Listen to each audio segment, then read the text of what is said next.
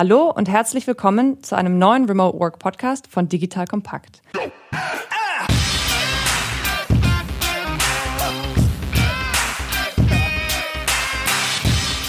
Mein Name ist Angelina. Ich bin die Gründerin und Geschäftsführerin von Acework. Wir unterstützen Unternehmen beim Aufbau ihrer Remote Work Fähigkeiten und helfen Firmen dabei, die Mitarbeiter zu finden, die remote ready sind und perfekt in ihre Teams passen. In diesem Podcast heute lernt ihr, wie man ein neues Team in einer hybriden, also sowohl mit remote als auch nicht remoten Mitarbeitern aufbaut, welche Managementprinzipien dabei besonders wichtig sind, wie man dabei die Teamkultur entwickelt und wie man die richtigen Mitglieder für das Team findet. Und außerdem lernt ihr Inken kennen, die mit ihren 30 jungen Jahren bereits Marketing Director bei HubSpot ist. Hallo Inken. Hallo zusammen. Sehr schön, dass du heute da bist. Erzähl uns doch mal ein bisschen was zu dir und deiner Geschichte unter anderem bei HubSpot. Ja, ich habe, wie du es schon gesagt hast, so äh, meine Marketingkarriere im, im Softwarebereich angefangen und bin dementsprechend vor sieben Jahren auch bei HubSpot gelandet, damals noch in Irland, in Dublin und habe dort angefangen, den deutschen Softwaremarkt für HubSpot aufzubauen und mittlerweile betreue ich den ganzen EMEA-Markt, also hauptsächlich den europäischen Markt und sitze auch nicht mehr in Dublin, sondern mittlerweile in Dortmund und mein Team ist verteilt auf die unterschiedlichsten Standorte in Europa. Somit ist für mich Remote natürlich ein ganz großes Thema.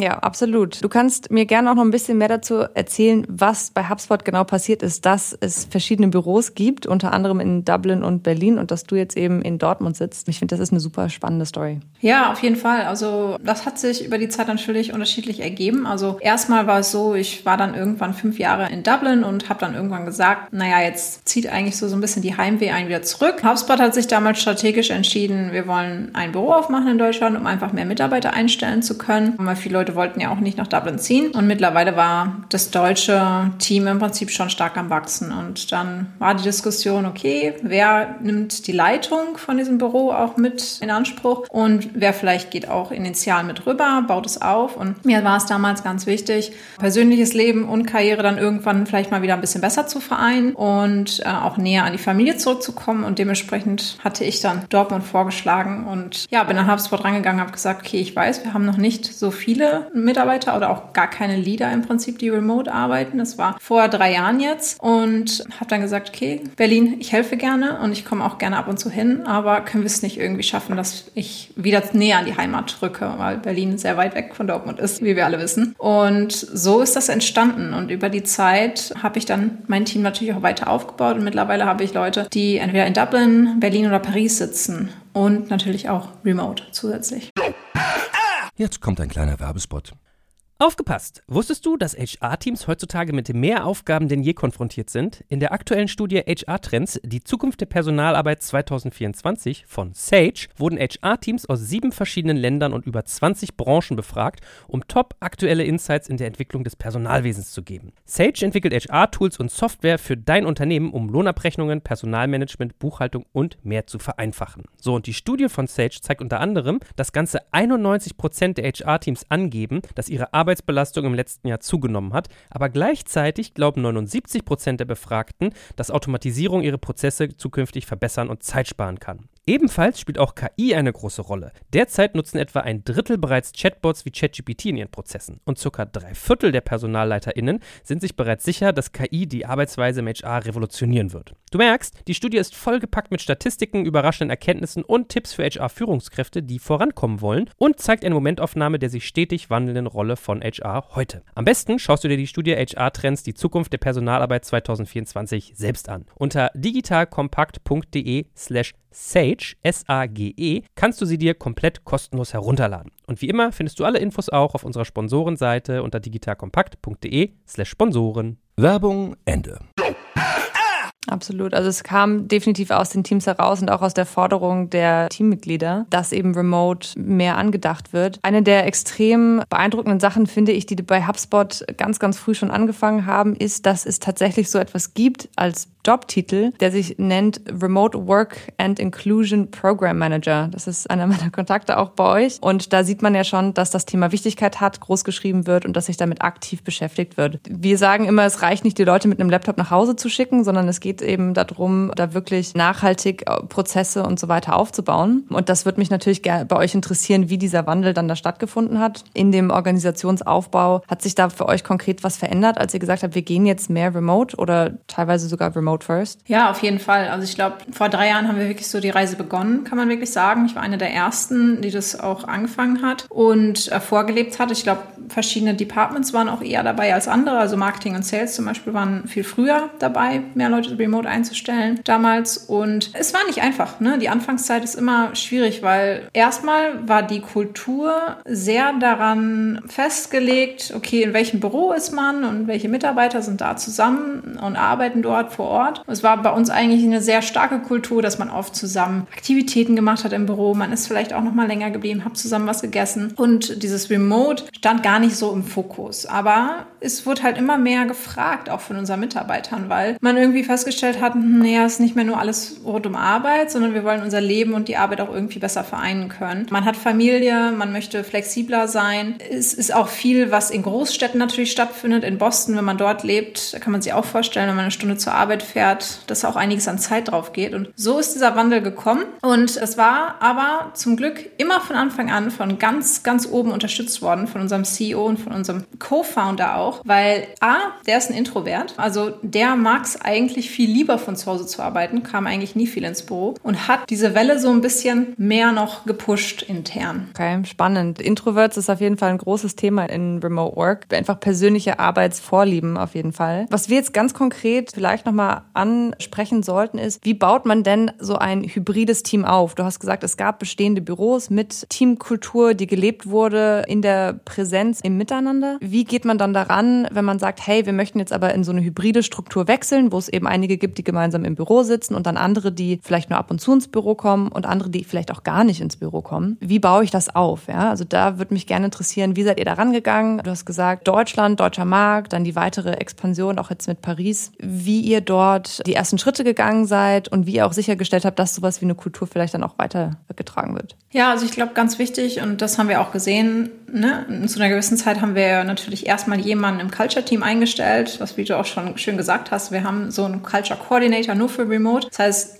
der sich auch wirklich dann nur mit diesen Mitarbeitern beschäftigt. Wie sehen die Benefits da aus? Welche Sachen müssen wir arrangieren, dass sich Leute gut fühlen als Teil des Unternehmens? Und wir haben überlegt, welche Sachen sind wichtig, die wir einfach für jegliche Person zur Verfügung stellen. Die Experience muss halt immer gleich sein. Also wir haben ein Company Meeting. Es sollte eigentlich immer 100% remote sein, weil so hat jeder die gleiche Erfahrung. Also haben wir diese Ansätze im Prinzip für uns festgelegt, was sind diese Prinzipien auch, die wir company-wide im Prinzip reinbringen wollen, wo wir sagen, okay, wenn du irgendwas aufsetzt, sei es ein Kulturevent, sei es ein Team-Event, sei es ein wichtiges Company-Meeting, denk darüber nach, wie alle die gleiche Experience haben können. Und ein zweiter Teil, den wir festgestellt haben, am Anfang hatten wir natürlich international gesehen viel mehr Remote-Mitarbeiter und Teams. Es hat sich einfach mehr ergeben, sage ich mal so. Und über die Jahre haben wir jetzt dafür gesorgt, dass fast alle Teams gemischt sind. Das heißt, die haben einen Teil von Mitarbeitern, die im Büro sind. Die haben aber auch Teammitglieder, die vollkommen remote sind, um diese Balance zu schaffen, sodass jeder Manager mittlerweile auch bei HubSpot in der Lage ist, remote zu führen, weil das, glauben wir einfach, ist halt einfach die Zukunft. Was du gerade gesagt hast, was ich sehr, sehr spannend fand, dass du sagst, eben diese Gleichheit darzustellen. Ne? Also, dass wir sagen, wir machen ein Team-Event, wie können alle die gleiche Erfahrung haben? Jetzt stelle ich mir das vor, im klassischen Büro ist es oft so, Team-Event bedeutet, also Berliner Startup, Pizza und Bier und man sitzt irgendwie zusammen und das ist die Experience. Wie habt ihr das weitergedacht? Kannst du mal ein paar ganz konkrete Beispiele nennen, wie man dort eben auch jemanden, der remote ist, auch mit einbindet? Ja, also es gibt zwei Möglichkeiten. Einmal, es kann was stattfinden, wo wirklich alle dann im Team diese Remote Experience haben und man organisiert halt einfach etwas, was virtuell stattfindet. Das kann eine virtuelle Reise zu einem Museum sein, ja, was heutzutage kann man ja alles organisieren. Es gibt ja unzählige coole Sachen, die man machen kann. Oder man hat aber auch ein gewisses Teambudget und sagt, okay, zweimal im Jahr wollen wir dieses Team-Bonding haben und dieses Alignment und wir treffen uns auch nochmal persönlich. Was ich glaube, ein wichtiger Teil des ganzen Remote-Teams auch ist und auch immer bleiben wird, dass man trotzdem irgendwann noch diesen persönlichen Austausch fokussieren sollte und ermöglichen sollte. Und das ist im Prinzip so zweiteilig und so fahren wir auch. Und zusätzlich dazu haben wir natürlich dementsprechend auch ganz, ganz viel Hilfe von unserem Culture-Team und von unserem HR-Team, die sich immer wieder neue Möglichkeiten überlegen. Ne? Was können wir machen, was können wir schaffen, was können wir auch verschicken an Sachen. Und das wollen wir jetzt nächstes Jahr nochmal konkret einführen. Also da kommen nochmal ganz viele Benefits, die dann alle Remote-Mitarbeiter bekommen, weil das auch momentan immer noch ein bisschen unausgeglichen ist, sicherlich. Ne? Weil wenn du jetzt in Berliner Büro bist, kriegst du sicherlich öfter Pizza als ich, die zu Hause in Dortmund sitzt. Und das wollen wir auch weiter angleichen. Okay, also das ist bei euch doch noch der Fall, also dass eben im Berliner Büro dann das ein oder andere passiert, was dann einfach remote nicht verfügbar ist. Genau, und da sind wir jetzt dran zu überlegen, wie kann man diese Programme dementsprechend auch für unsere Remote-Mitarbeiter ja, replizieren. Gut, also Benefits haben wir verstanden. Das ist sicherlich, glaube ich, wenn man ein gut finanziertes Tech-Startup ist oder ein sehr erfolgreiches Softwareunternehmen wie auch ihr, sind Benefits natürlich immer was, was ganz gerne groß äh, auch benutzt wird und ausgeschöpft wird. Ich habe selbst viel auch mit größeren Konzernen zu tun und auch mit Mittelständlern, die oft die Budgets für sowas gar nicht haben. Ne? Also die sagen immer, ja, so Perks und Swag und so weiter, das ist ja alles schön und gut, aber es ist dann doch relativ wichtig, auch nochmal zusätzlich zu gucken, was macht denn Kultur sonst noch aus? Ja? Welche anderen Aspekte würdest du sagen, sind so diese gelebte Remote-Work-Kultur bei euch? Ja, also ich glaube, ich würde es mal auch behaupten, ne? also es fängt jetzt keiner nur bei HubSpot an, weil er sagt, oh toll, hier gibt es aber einmal im Monat Pizza oder so. Ich glaube, was halt viel, viel wichtiger ist, dass diese Kultur von oben gelebt wird und dass dieses Vertrauen einfach jedem gegeben wird. Ne? Also dass jeder A die gleichen Karrierechancen hat, egal ob ich im Büro bin oder nicht, was glaube ich noch fast gar nirgendwo stattfindet, weil wir immer noch diese Denke haben, derjenige kann nicht das Gleiche leisten, wenn er nicht vor Ort ist und ist nicht so sichtbar. Und ich glaube, das ist ein krasser Schritt, wenn man den geht und wenn man das schafft, als Unternehmen zu sagen, uns ist das wirklich egal und wir wollen einfach ortsunabhängig die besten Leute auch einstellen und wir haben ja auch viel mehr Zugang zu Talenten, dann baut man sich dadurch natürlich auch ein tolles Vertrauen und das Vertrauen ist Teil der Kultur bei HubSpot. Wir haben so einen Term, ich will mal sagen, use good judgment. Also hast du irgendeine Entscheidung zu treffen, Würdest du die für dich, für dein Unternehmen treffen? Dann ist es wahrscheinlich die richtige Entscheidung. Und somit geben wir auch viel Verantwortung an Mitarbeiter ab. Wir kontrollieren ja niemanden zeitlich auch irgendwie gesehen und wann er arbeitet. Sind da ganz flexibel. Und ich glaube, das sind Arbeitsmodelle, mit denen muss man komfortabel sein und die muss man dann natürlich auch wirklich leben und überall leben. Nicht nur unten, sondern auch oben. Absolut. Wo du als nächstes vielleicht direkt auch drauf eingehen könntest, weil ich deinen Hintergrund ja eben kenne als sehr junge, aber eben auch schon sehr mit Verantwortung beladene Managerin eben im Unternehmen, wie du selbst deine Management-Skills oder Führungsfähigkeiten dort auch aufgebaut und ausgebaut hast. Also was waren für dich so echt diese Schlüsselprinzipien, wo du gesagt hast, das ist für mich Leadership und da macht es für mich Sinn, mein dezentrales Team führen zu können? Also ich glaube, was für mich ganz wichtig war, und das habe ich am Anfang immer festgestellt, was mich durch viele schwierige Situationen geführt hat und jetzt auch durch die Krise sicherlich, wo auch ganz viel Unsicherheit bei ganz vielen Mitarbeitern, auch bei mir im Team war. Was passiert mit HubSpot, was passiert mit uns, was passiert mit der Wirtschaft, war immer diese komplette Transparenz mit dem Team. Also wirklich keinen großen Filter zu haben, sondern auch ehrlich mit Leuten umzugehen und zu sagen, ey, du, ich weiß auch noch nicht, was jetzt die nächsten Entscheidungen sofort sind, aber A, B und C steht auf der Liste, wir diskutieren, wir schauen gerade als Management-Team, was wir machen werden und was sich ändern wird. Und das schafft enormes Vertrauen. Auch wenn man sich nicht sieht persönlich. Und ich glaube, das ist ganz, ganz wichtig, dass man diese Vertrauensebene schafft, remote halt herzustellen. Das funktioniert auch, indem ich natürlich gewisse Sachen von mir teile, von meinem Alltag. Ich nenne das bei mir mal How to Work with Me Document. Das ist so mein Dokument, was ich runterschreibe und was ich dann mit dem ganzen Team teile. So, wie sieht mein Alltag aus? Was ist mir wichtig? Die Familie ist mir wichtig. Ich bin eher ein Morgenmensch. Abends arbeiten ist für mich ganz schlimm eigentlich. Ich mag es auch lieber Meetings im Nachmittag zu haben und nicht morgens. Ich kommuniziere viel lieber über Slack als über E-Mail. Solche Basics im Prinzip, Sachen, die mich schnell annerven, wo ich vielleicht öfter oder schneller gereizt bin. Diese Offenheit schaffen und im Team diskutieren hat mir sehr geholfen im Leadership, muss ich sagen. Macht definitiv Sinn. Natürlich auch, wenn man, sage ich mal, in einer unsicheren Situation ist, teilen zu können. Gab es Momente, wo du gesagt hast, das sollten wir jetzt nicht teilen. Also ich weiß, dass HubSpot als Digitalisierungstool sicherlich zu den, man sagt es immer so ungern, den Gewinnern der Corona-Krise zählt. Also euch geht es sicherlich jetzt gut, ja. Ihr seid nicht krisengebeutelt wie zum Beispiel Unternehmen in der Tourismusbranche. Aber ein Manager, der wirklich eine Krise managt, würdest du dann trotzdem sagen, das ist jemand, der sollte mit radikaler Transparenz umgehen? Oder ist es dann nicht vielleicht auch sinnvoller, vielleicht doch noch einen Filter davor zu setzen? Ja, also ich sag mal so, man hat einen gewissen Filter und ich glaube, der Filter liegt so bei fünf bis zehn Prozent von den Sachen, die dich erreichen, wo du sagst, hm, da muss ich jetzt erstmal schlucken. Und das würde ich auch nicht sofort jedem zutrauen, auch weil du unterschiedliche Leute in deinem Team hast, die unterschiedliche Erfahrungen haben und ähm, sicherlich auch nicht alles immer sofort wegstecken können.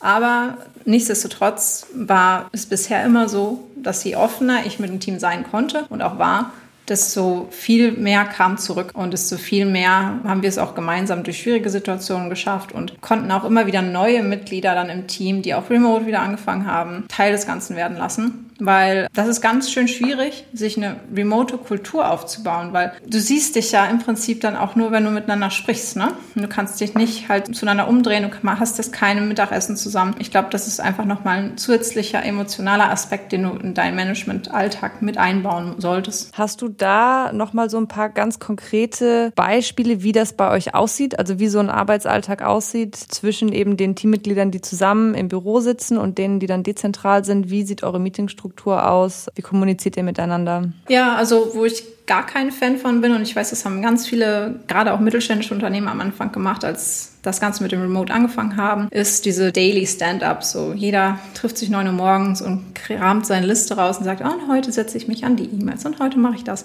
Halte ich wenig von, weil ganz ehrlich, ich muss so viel Eigeninitiative im Team haben und so viel Vertrauen, dass es reicht, dass ich einmal in der Woche ein Teammeeting habe, so wie ich es auch im Büro machen würde. Und zusätzlich habe ich meine One-on-Ones. Das muss wirklich eigentlich reichen. Ja? Wenn jemand sonst noch was besprechen will, dann ist es besser, wenn ich das kurzfristig mache und diese Spontanität auch nutze, zu sagen, hey, hast gerade mal fünf Minuten und dann zu sprechen. Das heißt, da ändert sich eigentlich gar nicht viel zu dem, was wir im Büro sonst machen würden mit dem wöchentlichen Meeting. Was wir allerdings machen, dass wenn es ein Meeting ist, wo wir einen Mix haben, dann findet das Meeting natürlich auch nicht in einem Meetingraum statt, sondern für alle remote. Und das kann natürlich dann auch sein, dass fünf Leute oder so in Berlin sitzen und dann auch alle unterschiedlich an ihrem Schreibtisch einzeln sitzen. Das ist noch eine Sache. Und ich glaube, was auch ganz wichtig sind, sind diese Coffee-Chats, die wir eingebaut haben. Also diese Check-ins, die du hast mit Kollegen, mit Kolleginnen, die halt gar nicht über irgendein Projekt konkret sind, sondern einfach nur, wie geht's dir, wie läuft's bei dir, wie sieht's bei dir gerade aus, was steht am Wochenende an, dass man diese Check-ins im Prinzip auch einführt. Okay, also dass du auch sagst, genau in dem hybriden Team, wo eben das Ganze organisch passieren kann zwischen den Teammitgliedern, die eben zusammen im Büro sitzen. Da wird der Coffee Chat einfach passieren, so wie es halt in, der Büroküche passiert. Das funktioniert remote nicht. Also bei den komplett dezentralen Teams, die ich so kenne, ist das ja eigentlich der Standard, dass man irgendwie Coffee Chats schon immer hatte. Dass eben auch in der hybriden Struktur das durchaus wichtig ist, einfach zu sagen, wir haben entweder ein flexibles Coffee Chat System oder wir haben tatsächlich einen fixen. Also bei uns im Team ist es so, wir machen das Donnerstagnachmittags immer zur gleichen Zeit, wo wir einfach wissen, dass alle da mit rein können, aber auch nicht müssen. Ist das bei euch, dass ihr dann sagt, du achtest dann als Managerin darauf, dass du die Leute anpingst und sagst so, hey, lass mal auf einen Kaffee oder ist das dann auch ein bisschen strukturierter? Mm, also ich glaube,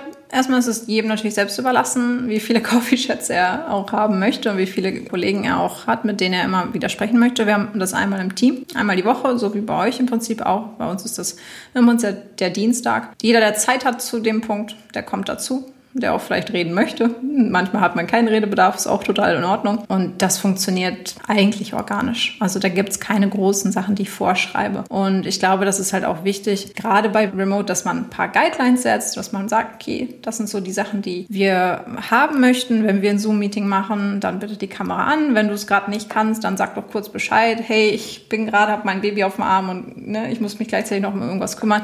Ich habe die Kamera nicht an aber dass man einfach so ein paar Grundsätze einfach hat, wo jeder weiß, wo die Reise lang geht. Okay, um jetzt nochmal kurz zusammenzufassen, in dem Aufbau von eurem hybriden Team, ganz wichtig war die Teamkultur. Wir haben gesagt, Vertrauen schaffen, auch durch ganz klare Offenheit des Managements, also dass du sagst, Transparenz war einer der Schlüssel, die dir geholfen hat, diesen Vertrauensaufbau auch echt zu starten. In der Teamkultur dann natürlich auch diese Rituale einzubauen, dass man sagt, man trifft sich auch und spricht über Sachen, die nicht zwangsläufig Arbeit sind und dass ihr eben gesagt habt, dass eben dieses Remote First Mindset da ganz, ganz wichtig ist. Also, dass alle die gleiche Erfahrung haben, egal ob sie eben remote sind oder nicht remote, dass wir sagen, ein Teammeeting funktioniert dann einfach immer über einen Zoom-Call oder Microsoft Teams und haben dann eben nicht drei Leute, die in einem Konferenzraum zusammensitzen, äh, sondern es sitzt dann einfach jeder vor seinem eigenen Rechner. Jetzt kommt ein kleiner Werbespot. Aufgepasst! Wusstest du, dass HR-Teams heutzutage mit mehr Aufgaben denn je konfrontiert sind? In der aktuellen Studie HR Trends, die Zukunft der Personalarbeit 2024 von Sage, wurden HR-Teams aus sieben verschiedenen Ländern und über 20 Branchen befragt, um top aktuelle Insights in der Entwicklung des Personalwesens zu geben. Sage entwickelt HR-Tools und Software für dein Unternehmen, um Lohnabrechnungen, Personalmanagement, Buchhaltung und mehr zu vereinfachen. So, und die Studie von Sage zeigt unter anderem, dass ganze 91% der HR-Teams angeben, dass ihre Arbeit Arbeitsbelastung im letzten Jahr zugenommen hat, aber gleichzeitig glauben 79 Prozent der Befragten, dass Automatisierung ihre Prozesse zukünftig verbessern und Zeit sparen kann. Ebenfalls spielt auch KI eine große Rolle. Derzeit nutzen etwa ein Drittel bereits Chatbots wie ChatGPT in ihren Prozessen und circa drei Viertel der PersonalleiterInnen sind sich bereits sicher, dass KI die Arbeitsweise im HR revolutionieren wird. Du merkst, die Studie ist vollgepackt mit Statistiken, überraschenden Erkenntnissen und Tipps für HR-Führungskräfte, die vorankommen wollen und zeigt eine Momentaufnahme der sich stetig wandelnden Rolle von HR heute. Am besten schaust du dir die Studie HR-Trends, die Zukunft der Personalarbeit 2024 selbst an. Unter digitalkompakt.de slash Sage, S-A-G-E, kannst du sie dir komplett kostenlos herunterladen. Und wie immer findest du alle Infos auch auf unserer Sponsorenseite unter digitalkompakt.de slash Sponsoren. Werbung Ende.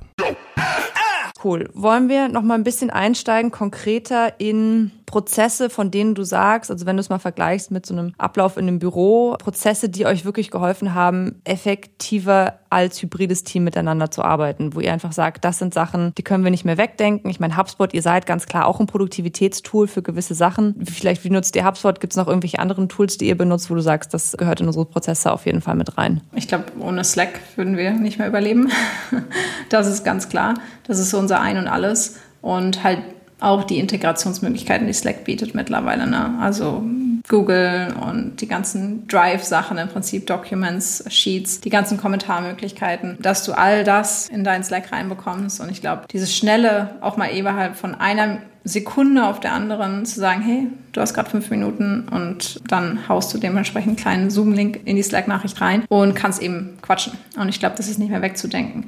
Asana auch Projektmanagement-Tool. Ich glaube, ohne das würde es auch global nicht laufen, weil wir haben unterschiedlichste Zeitzonen. Wir sind nicht immer zur gleichen Zeit online. Selbst zwischen Irland und Deutschland haben wir eine Zeitverschiebung und auch eine Stunde ist real, weil irgendwie ist da dann auch immer so das Mittagessen, was irgendwie dann diese zwei Stunden wieder klaut. Und ich glaube, das haben wir gemerkt, dass das auch immer schwieriger wird, je größer man wird, wenn man diese Tools nicht hat. Also am Anfang hatten wir auch nicht Trello, Asana und sonstiges. Da hatte jedes Team so sein eigenes Netzwerk und sich irgendwie was ausgesucht. Und mittlerweile merken wir, okay, je größer man wird, desto schmerzhafter wird es, auch wenn man diese einfach diese Infrastruktur nicht hat. Und da muss man dann dementsprechend auch irgendwann investieren.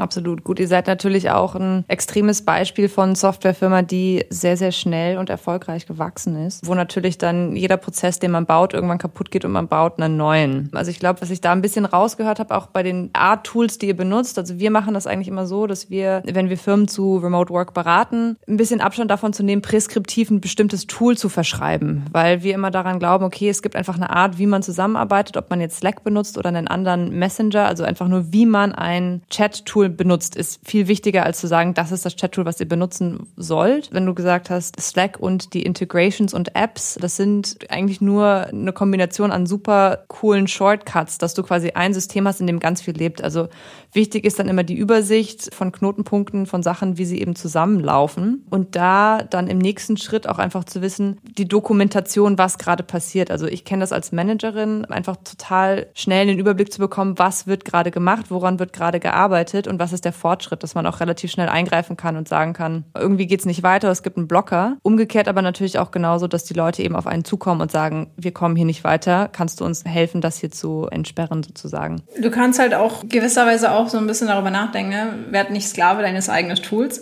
weil ich glaube auch sowas wie Slack kann irgendwann total nervig sein, wenn du zehn Nachrichten kriegst und du bist total gestresst und halt auch da dann irgendwann, sag ich mal, so Sachen einzuführen und zu sagen, ne, du musst nicht innerhalb von einer Minute zurückschreiben, weil wenn du gerade in einem Meeting bist, dann würdest du es auch nicht im Büro machen. Also auch diese Erwartungshaltung einfach runterzuschrauben, weil das ist auch nicht realistisch, dass jeder zu jeder Zeit verfügbar sein sollte oder muss. Genau, und das sollte auch ganz klar definiert sein, ne, wann Leute verfügbar sind und wann nicht. Genau, aber das finde ich sehr wichtig, was du sagst zu Tools, weil für uns ist das eben einer der Dinge, die am häufigsten gefragt werden. Ist sag doch mal ein Tool, mit dem man besser remote zusammenarbeitet. Das ist nicht immer nicht so einfach, aber zumindest in der Praxis zu sehen, was bei euch funktioniert, ist auf jeden Fall super hilfreich. Das nächste Thema, was mir natürlich auch immer noch mal am Herzen liegt, ist die richtigen Teammitglieder zu finden. Bei Acework beschäftigen wir uns ja eben auch mit Remote Recruiting, damit eben Kandidaten zu finden, die in die Teams reinpassen, die sowohl remote ready sind, als auch eben dann für das Team der richtige Fit sind. Und haben uns da sehr, sehr viel mit beschäftigt. Und weil ihr ja wirklich ein neues Team mehr oder weniger aus dem Boden gestampft habt mit deinem Umzug von Dublin nach Dortmund beziehungsweise in den deutschen Markt. Wie habt ihr rekrutiert? Wie habt ihr die richtigen Leute gefunden? Wie hat das Remote auch funktioniert? Dann dort die Leute zu interviewen, die Prozesse abzulaufen und dann auch tatsächlich onzuboarden. Gib uns doch da nochmal einen kurzen Überblick. Ja, also ich glaube, es hat sich auch beim Recruitment einiges geändert, weil ich glaube, wir waren sehr routiniert darin zu sagen, hey, derjenige kommt bei uns ins Büro und dann machen wir die ganzen Face-to-Face-Interviews und äh, derjenige schaut sich das Team an und schaut sich das Büro an. Ähm, hat sich einiges einiges geändert, muss ich schon sagen. Und jetzt gerade natürlich auch dieses Jahr, wo wir nur Remote im Prinzip eingestellt haben. Also A, wir hatten auch den kompletten Prozess eigentlich Office gebunden am Anfang, haben das komplett geändert jetzt natürlich. Und ich glaube, wir werden in Zukunft eine Mischung haben von den Leuten, die nicht vor Ort sind, werden über Zoom interviewen. Die Leute, die vor Ort sein können, die werden die Person natürlich sicherlich auch treffen. Was wir komplett geändert haben, ist das Onboarding. Das Onboarding war bei uns eigentlich immer so, du fliegst zu deinem Standort, der am nächsten ist. Auch wenn du jetzt zum Beispiel in Dortmund arbeiten würdest, würdest du nach Berlin zum Onboarding gehen für zwei Wochen, würdest dort alles kennenlernen und deinen Laptop bekommen und sonstiges. Das wird auch nächstes Jahr weiterhin, das wollen wir für die Zukunft beibehalten,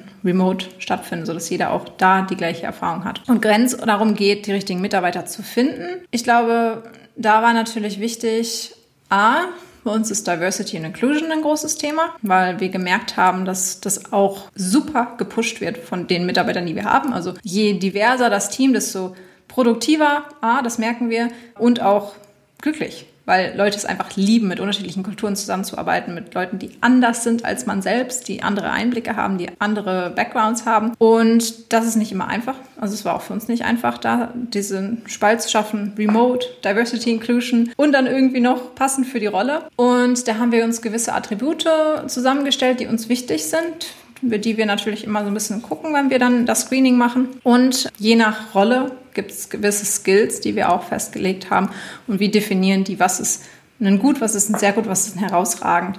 Und das haben wir durch interne Recherche halt festgelegt, indem wir die anderen, die auch sonst immer ganz viele Interviews führen, anderen Direktoren, anderen VPs gefragt haben, ne, was ist für dich herausragend, wenn jemand dort Leadership zum Beispiel zeigt und das dokumentiert. Und mittlerweile haben wir ein komplettes Inventar an Attributen und an unterschiedlichen Skills und eine Liste und je nach Rolle wird das dann wieder individuell zusammengestellt und dann haben wir auch gewisse Fragen, die wir dafür nutzen und versuchen uns natürlich so weit wie das geht, natürlich dann auch in der Richtung alle gleich zu kalibrieren, weil du weißt selber auch, wenn es um Recruiting und Hiring geht, das ist leider auch immer super viel noch subjektiv. Ne? Und ich glaube, da kommen wir auch lange Zeit noch nicht drum rum, weil wir sind alle Menschen und je nachdem, ne, entweder ist die Empathie da oder nicht und ja auch die Sympathie. Und ja, das ist noch ein langer Weg, glaube ich, bis wir da komplett irgendwie sagen können, oh, da sind wir auch selbst als Unternehmen noch, wo wir sagen, da sind wir noch objektiver irgendwie. Also verstanden. Ihr habt auf jeden Fall ganz klare Fokussierungen gelegt, eben einfach auf die Sachen, die für euch kulturell und wertebasiert super wichtig sind, zum Beispiel Diversity und Inclusion. Und wenn, sagen wir jetzt eine Stelle ausgeschrieben ist äh, mit gewissen Voraussetzungen und ihr sagt natürlich, wir haben die DNI mit drin, habt ihr dann auch irgendwie festgelegt und gesagt, die Person kann überall auf der Welt sitzen oder habt ihr dann trotzdem auch noch irgendwie, dass ihr sagt, die Person muss in Deutschland sein oder die Person muss in Europa sein und gewisse gewisse Kriterien erfüllen. Also wie remote can you go sozusagen. Das war bei uns immer so ein interessanter Faktor, weil die Leute sagen, na, wir möchten die beste Person für die Stelle. Aber wenn ich dann sage, ja gut, die beste Person sitzt in Indonesien, dann sagt, hm, die acht Stunden Zeitunterschied sind vielleicht dann auch nicht so passend. Also es gibt ja irgendwie doch immer dann Kriterien, wo man sagt, so weit können wir uns remote bewegen. Mhm, auf jeden Fall. Und ich finde, das ist auch gut, wenn man das festlegt vorab, wenn ich jetzt zum Beispiel über mein mal nachdenke und ich würde jetzt irgendjemand einstellen für Deutschland, dann habe ich drei Länder, wo ich momentan sehr gut einstellen kann, wo es mir auch einfach ist durch die Entities, die wir alle haben. Ne? Und die Möglichkeiten rechtlich gesehen, weil da sind wir auch natürlich wieder in einem Feld, wo es kompliziert wird auf lange Sicht. Und dann mache ich eigentlich jedes Mal die Stelle für alle drei Locations auf und schaue, was reinkommt. Das habe ich jetzt bei der letzten Stelle gemacht. Ich musste einen Manager für mein französisches Team einstellen. Habe die Person dann schlussendlich doch in Berlin gefunden und nicht in Paris. Hätte ich in Berlin nicht gesucht, hätte ich die Person nicht gefunden. Ne? Und ich hatte zig mehr Bewerbungen aus Paris. Das kann ich dir sagen.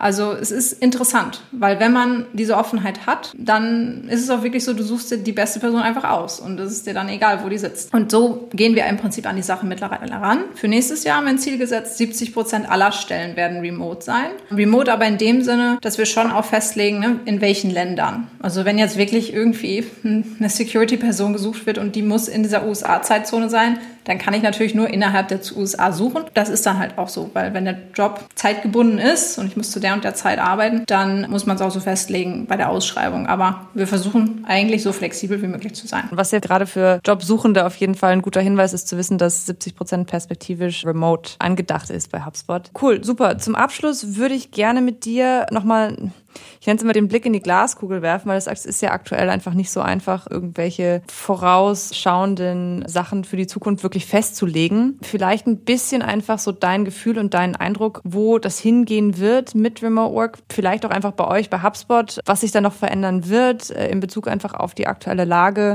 Finde ich, ist das super spannend zu hören, in welche Richtung sich Firmen entwickeln wollen und was es da generell auch noch zu tun gibt. Ja, also wie wir am Anfang schon gesagt haben, ne, der Wandel wird auch so ein bisschen von den Mitarbeitern gepusht und äh, von den Leuten, die wir auch neu einstellen wollen. Also das ist ein Punkt. Ich glaube, da muss man sich als Unternehmen anpassen. Ich ziehe gerne so ein bisschen Daten ran, weil wir auch immer viele Umfragen intern machen. Wir haben eine unternehmensweite Umfrage jetzt letztens gemacht, weil wir das Thema auch abschätzen wollten und dann auch dementsprechend unsere Guidelines für nächstes Jahr gesetzt haben. Da haben zum Beispiel zwei Drittel aller Leute gesagt bei HubSpot, wir wollen mehr Remote machen. Deswegen haben wir uns ein Modell überlegt, ne? Flex, Office oder Remote. Und ich glaube, es waren irgendwie 16 Prozent aller Mitarbeiter haben gesagt, ich bleibe komplett remote. Was ich auch nicht gedacht hätte. Ähm, weil ich hatte auch Kolleginnen im Team, die gesagt hat, ich würde niemals remote machen, weil wir hatten mal so eine Remote Week, wo alle dann global remote waren für die Woche und sie, nee, die Woche war schrecklich, ich würde es nie machen. Und jetzt spreche ich vor ein paar Monaten mit ihr und sie so, boah, ich finde es total toll, ich glaube, ich bleibe remote. Und da sieht man halt auch irgendwie, wie schnell sich die Situation ändern kann, wenn jemand mal ein gewisses Erlebnis hat, was länger andauert als nur eine Woche. Und man muss natürlich auch sagen, die Realität, die wir jetzt dieses Jahr hatten mit kein Kindergarten, keine Schule, ist nicht die Remote-Erfahrung, die normal ist, ne? die auch nicht für mich normal ist normalerweise.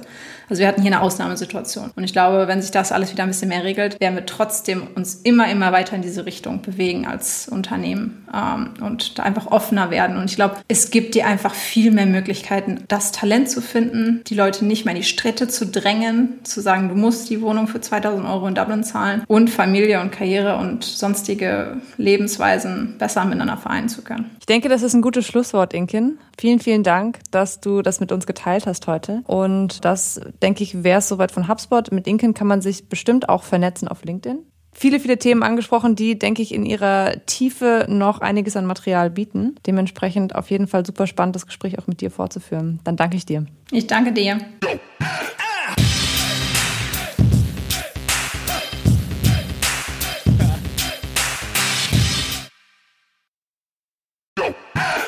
Jetzt kommt ein kleiner Werbespot.